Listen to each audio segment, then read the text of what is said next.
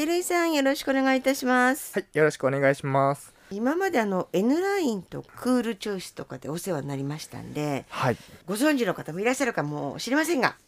新たなコーナーということで、まず1回目ですから、はい、自己紹介をお願いいたします。照井重春と言います。えっ、と三十八に別に年齢もなくてもいいのにね。別の番組ですけど、お世話になった頃なんて20代の前半だったので、え、そうだった？はい。自分の年齢を言うと、もうそんなに 10年以上もお世話になってんのかと思っ。ちゃって、ちょっと今自分で自己紹介しながらびっくりしました。仕事としては NPO 法人で働いています。はい。主な仕事としては環境調査とか環境教育とか環境に関わることをやってるんですけどもともとあの私は釧路の教育大学を出てましてで修士課程大学院に行ってたんですけど、ええ。大学院に行ってた時に今の法人を立ち上げてそれからずっとこの法人でそういう環境のことやってます。大学の時に生物学を専攻して北山椒魚っていうちょっとマイナーな生き物の研究をしたりしてたんですすけどでにその頃からやってたんですね。そうですね。なのでその縁もあってずっと環境に関わってる感じです、うんただ環境調査とか仕事になるのとかって思う人結構いると思うんですよね。そう何やってんのかなって思いますよね。僕も学生の頃言われたらそんなの仕事なのかと思ったんですけど 皆さん車とかで郊外とか運転してる時に、なんか道端で双眼鏡とか望遠鏡を覗き込んで、うんうん。何かを見ているような人を見たことあるかなっていう人もいると思うんですけど。あると思いますよ。その人は大体環境調査をやっているんあ、そうなの？別にあのその辺の農家さんの家覗いたりしてるわけではなくて 鳥とかを追っかけてどんな動きをするかとかっていうのを見てるんですけどなんでそれが仕事になるのかっていうと、はい。道路を作ったり空港を作ったりダム作ったりとか最近だったら太陽光発電所作ったりとかいろんな工事あるんですけどその工事をする時に実際工事をすることでその周りの環境にどんな影響があるのかっていうのを事前に調査しなきゃいけないっていう法律があるんですよね。はいその法律にあののっとってここには希少なものがいないのかとか道路とか作って環境が破壊されて影響が出ないのかっていうことを事前に調査するのがそういう環境調査の仕事なんですね。はい。なんで一応そういう仕事も世の中にはあります。他に皆さんに分かりやすいものといえば例えば釧路市とか環境省さんからも仕事を受けてて、外来生物、はい例えばウチダザリガニとか、花でいうとオオハンゴンソウとかっていう大きい花、ああいうものの調査とか、うんうん駆除とかそういったことも仕事としてやってますしそういったところで新しいことが分かったり面白いことが分かった時に皆様にそれを伝えるっていうような環境教育みたいなこともやったりしてますね。はい。だから結構幅広くね活躍なさってるんですけど。このネイチャートレジャーということで、まあ、はい自然のこう宝物みたいな感じでいろんなお話をしていただこうと思ってるんですけど、やっぱり照井さんは、まあ、いろんなことでやってらっしゃるんですけどまずは北山椒魚じゃないですか。そうですねもう釧路湿原の宝とですよね。言ってもいいかなと思ってます。でそんなにたくさんねいるわけでもありませんしはいでしかも今ちょうどもう終わり頃？そうですね今まさにっていう場所もあるかなと思うんですけど、まあ、それがあの北山椒の繁殖期産卵期ってやつですね。サファイアブルーの。そうですね。北山椒何が有名かって言ったら その産んだ卵がまた綺麗に光るんですよね。ね。湿原のサファイアなんてその名前の通り青白く輝く綺麗な卵黄なんですよね。ね。皆さん多分音だけで全然物が見えないので今気になってると思うんですけどインターネットで検索していただければすぐ出ますのでね。あのぜひ見ていただきたいなと。でその北山椒魚って皆さんご存知でしょうか？知らない見たことないっていう方がほぼ、そうですね。名前は知ってるけど見たことないよっていう人が多いですよね。日本で有名なのがオオサンショウウオとかっていう大きい1メートルぐらいのサンショウウオなので、はい。皆さんに北サンショウウオって言ったらそんな大きいの釧路湿原にいるのとか言われるんですけど そんなことなくてほんと1 0センチぐらいの小さなほんとちっちゃいの可愛いねいやほんと可愛いんですよ。一度お邪魔して一緒に探したことあったじゃないですか、はあれで初めて北山椒魚と会ったんですよ。ああそうだったあの時がそうだったんですけども、すっごい可愛くてあんまりこう得意な方のジャンルじゃなかったんですけど なんか顔も可愛いしね。そうですよね。僕の場合身内びいきみたいになっちゃうんですけど 顔も動きも本当に可愛らしいですよね。まあ、やっぱりカエルとか山椒ってなんかヌルヌルしてるとかっていうイメージがあって苦手な方いらっしゃるんですけどほんと知っていくうちにだんだん可愛くなってくると思うのでまあもし皆さん機会があれば苦手意識を持たずに見てもらえたらな、うん今だと釧路町に千之助さんはい。のところに水族館ありますよね、ええ。あちらでも北山椒を飼育していて誰でも見ることができるんですよね。一度ご覧になるとはあって納得していただけるくらい可愛いと思います。と思います。はい。北山椒魚って名前ついてるじゃないですか、はじゃあ先ほどのね大山椒魚っていうのは大きいんだなって思いますけど、日本には山椒魚って何種類ぐらいいるんですか？全部で今40種類ぐらいの山椒がいます。意外と少ない？何を基準にするかでしょうけどね。これはねむしろそんな多いっていう風に反応してもらえた方が僕としては嬉しかったんですけど。そんなに多いの？本当に多いんです。日本ってすごい狭いんですけど、うんうん。同じぐらいの面積の中に40種類も山椒がいる国って存在しないんですあよね。そうなんですか。はい、アメリカの方でそんなに広くない国立公園に何種類も山椒がいるっていうような場所もあるんですけど、えええそこを除けば日本なんかもう異常なぐらい山椒が多い。山椒大国と言ってもいいぐらいですね、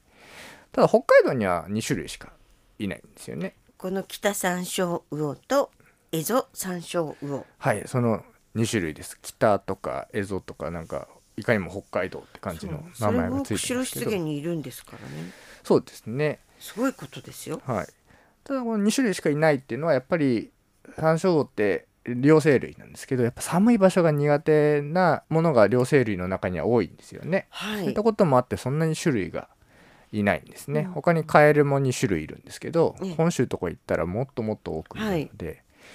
この日本ってすごい縦長なのでいろんな環境がありますんで、それぞれの環境に合った山椒いろいろいるんですよね。ただまあ今お話あったエゾ山椒と北山椒この2種類が北海道にいます。はい。でエゾ山椒は見たことあるっていう人結構いるんじゃないかなとえそう？思うんですけど。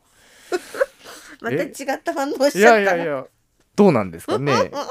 僕は有名だと思ってたんですけどね。あそう？はい。もう北海道では離島を除く北海道全域にいるわけなので。広く分布しているという意味ではね。そうですね北山椒魚っていうのは釧路湿原とあと上士幌町って十勝にあるところに本当に一部と、ええ。あと北方領土の国後島この3箇所しか今のところ見つかっていなくて、ええ。すごい局所的に分布してるんですよね。今上士幌町って話もしましたけどこれはあの2017年ってすごい最近なんですけど、うんうん2017年に50年ぶりぐらいに本物が見つかったという感じで1930年以降かに出たんですけどその時の記録はみんな眉唾だと思ってたんですようんえ。えいやいやその後標本とかも特に見つかってないし、ないんでしょと思ってたんですけど2017年にいきなりポッと見つかったんですよね。そんなことでもしかしたら北海道中見つかってない場所がまだあるのかもしれないんですけど、うん何しても映像山椒と比べると本当にごくわずかにしかいない山椒でもう釧路湿原なんかでは1970年代には釧路市で天然記念物に指定しているぐらい貴重な山椒になります。はい北山椒魚の方なんですけど、はい。今いろんな問題が出てきてるんですよね。今すごい減ってるって言われていて、はい。まあ、天然記念物になっているっていうのもそうなんですけど環境省さんとか北海道さんとかでも絶滅の危険性があるよっていう生き物のリストを作ってるんですよ、ええええ。その中でも結構高いランクに北山椒魚っていうのが今入ってきてます。うん。でもともとはあの湿原があの農地開発とか宅地開発されて数減ってきたんじゃないかなって言われていたんですけど、ええええ。最近一番問題になっているのは太陽光発電施設とか、はそういったものの開発ですね。2011年の東日本大震災以降、やっぱり自然を使ったこうエネルギーっていうんですか、は再生可能エネルギーこの辺りが見え直されてきて風力とか太陽光発電施設とかそういったものがいろんなとこにでき始めてます。でその後にまだ皆さん覚えていらっしゃると思うんですけど一度北海道ではブラックアウトもはいありましたね。ありましたよね。あの時も太陽光発電の力でかなり恩恵を受けた方たくさんいらっしゃると思うんですよね。それこそ温暖化とかの問題もあるので必要なエネルギーなんですけど実はあの釧路湿原では太陽光発電施設が作られる場所に北山椒が実はいましたなんてことも結構あったりするんですよね。太陽光発電施設作る時ってどうしても湿原って地盤が悪くてぐちゃぐちゃしてて、え何か建てても倒れやすかったりするので結構土を入れちゃったりしてパネルを置くんですよね。その時にもともと北山椒ってものがいたりするといろんな調査が普通入ればわかるんですけどなんせ自己主張をしない生き物なので後からあれあそこいたんじゃないかって気づくことが結構あったりしてだから人知れずいなくなっちゃってるのもいるかもしれない？もうそんな感じですね太陽光発電施設が出来上がった後に見に行ってみると太陽光発電施設のすぐ脇の水路のところで卵が見つかったりするので、ああここ湿原だった時はあの中にもいたんだろうなって場所が結構あるんですよーね。うん